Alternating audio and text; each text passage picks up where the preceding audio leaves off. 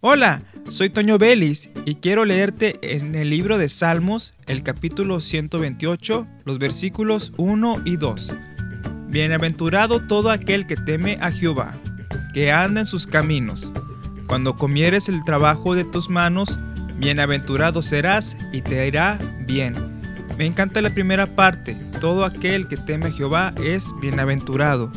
El temor a Jehová lo mostramos cuando le amamos de corazón, cuando respetamos su palabra, cuando cumplimos sus mandamientos, cuando andamos conforme a lo que el Señor ha establecido. En eso mostramos el temor a Dios. Es un temor que actúa y nos provoca a hacer todo lo mencionado anteriormente. Y el Señor se agrada de ello y nos bendice. También lo reflejamos cuando amamos, respetamos a los demás.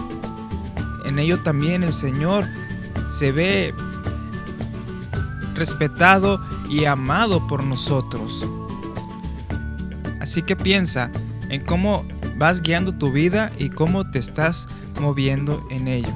¿Por qué? Porque es importante para la eternidad. Piensa en tu eternidad ¿En dónde estarás después de dejar este mundo? Soy Toño Vélez y te invito a que continúes escuchando la programación de esta estación de radio.